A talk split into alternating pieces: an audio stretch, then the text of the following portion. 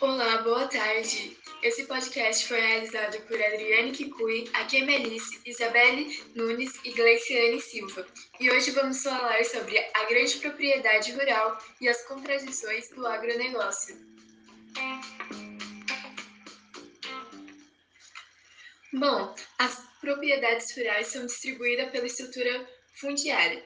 Nos países desenvolvidos e subdesenvolvidos, pode ter maior predomínio de pequenas ou médias propriedades policultoras, ou uma concentração maior de proprietários com grandes extensões de terras. Mas no Brasil, a estrutura fundiária tem uma concentração de grandes proprietários rurais e um número restrito de proprietários, ou seja, há uma desigualdade de distribuição de terras, que ocorre desde o período colonial, pois naquela época havia os latifúndios, que são as primeiras propriedades rurais, eram divididos em grandes lotes, porém poucos donatários. E uma continuidade na concentração de terras foi baseada na monocultura, escravização e na produção voltada à exportação.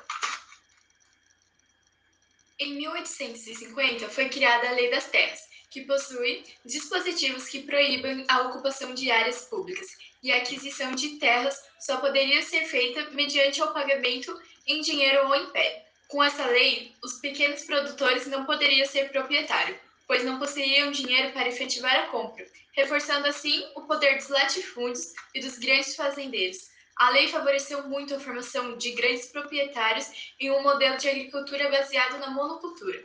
E em 1930, com a chegada do, ao poder de Getúlio Vargas, surge a força da burguesia comercial e industrial, e os camponeses iniciaram movimentos organizados em associações ligas camponesas e sindicatos, buscando uma luta pela conquista de terras, ocasionando conflitos em algumas localidades do país. O movimento dos trabalhadores rurais sem terras, que exige a realização da reforma agrária, ocupando latifúndios como forma de pressionar o governo, no entanto, desencadeou conflitos no campo.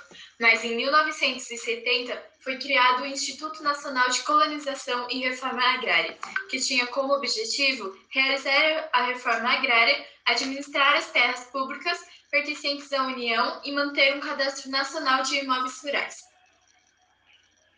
Baseado no que a Adriane disse, vamos pensar como que funciona o agronegócio. Esse modelo de produção agrícola baseado no monocultivo o grande latifúndio e no uso ostensivo de agrotóxicos consome cerca de 70% dos recursos de terra e água do planeta, mas produz apenas 30% do alimento mundial. Além disso, esse modelo de produção gera 40% das emissões de gases de efeito estufa. Já a agricultura familiar e camponesa é responsável por 70% dos alimentos, enquanto utiliza apenas 30% dos mesmos recursos do agronegócio.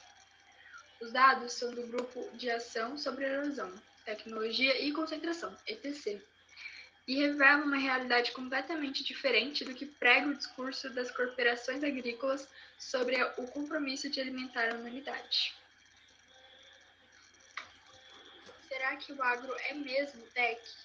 A concentração de insumos agrícolas e sementes transgênicas nas mãos de poucas empresas impulsiona também a dependência de fertilizantes químicos e pesticidas, que são produzidos pelas mesmas empresas. São produtos capazes de contaminar todas as formas de vida. Dos 504 agrotóxicos liberados no Brasil, 30% são proibidos na União Europeia, pelos riscos que oferecem à saúde e ao meio ambiente. E há uma década, o Brasil lidera o uso de agrotóxicos no mundo, com 20% do comércio mundial. As consequências sociais, sanitárias e ecológicas desse modelo de produção atingem principalmente os povos e comunidades tradicionais. Pesquisas têm relacionado o uso de agrotóxicos com o aumento do número de doenças psiquiátricas e suicídios no meio rural. O modelo de agricultura do Brasil hoje é um dos mais modernos do mundo, sendo capaz de produzir toneladas de alimentos para serem exportados. Mas ainda assim, é grande o número de brasileiros que sofrem diariamente com mal da fome.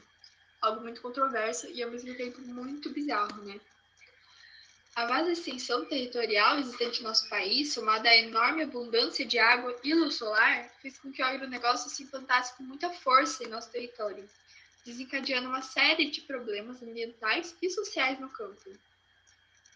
O fato de o Brasil estar quase 10 anos no topo da lista de países que mais consomem agrotóxicos no mundo é apenas um dos indicadores de caminho negativo. As brechas encontradas nas leis ambientais e na lei que regula o uso, o consumo e a produção e a distribuição de produtos químicos como os agrotóxicos tornaram o Brasil campeão em mortes por esses venenos. O agrotóxico é um produto capaz de contaminar todos os tipos de vida. Em Mato Grosso, foi feita uma pesquisa onde a água, a terra, o ar e os alimentos, até mesmo o leite materno de mulheres amamentando, foram examinados. E todos estavam envenenados por esses agrotóxicos. Como foi falado pela Adriane e também pela Akemi, desde o período colonial, a desigualdade fala por si só. Por conta da divisão desigual de terras, como isso é fácil chegar a um consenso.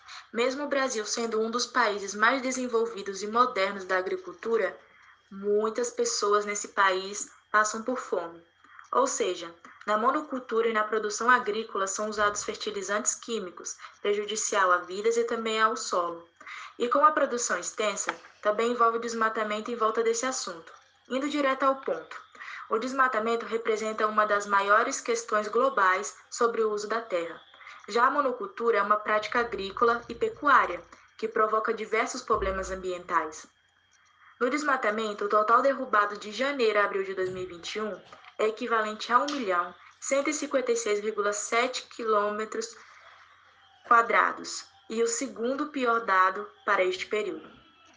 E a monocultura também requer extenso uso de agrotóxicos e fertilizantes, como por exemplo, a produção brasileira de soja da safra de 2020 a 2021 está estimada em 133,9 milhões de toneladas.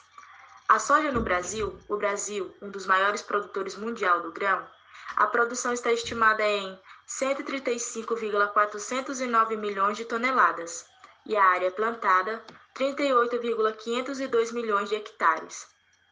Diante de tudo isso, é possível analisar que as grandes empresas e produtores estão cada vez mais preocupados em produzir e também usar do que for necessário para acelerar a produção, sem pensar nos danos que isso pode causar à humanidade e à terra.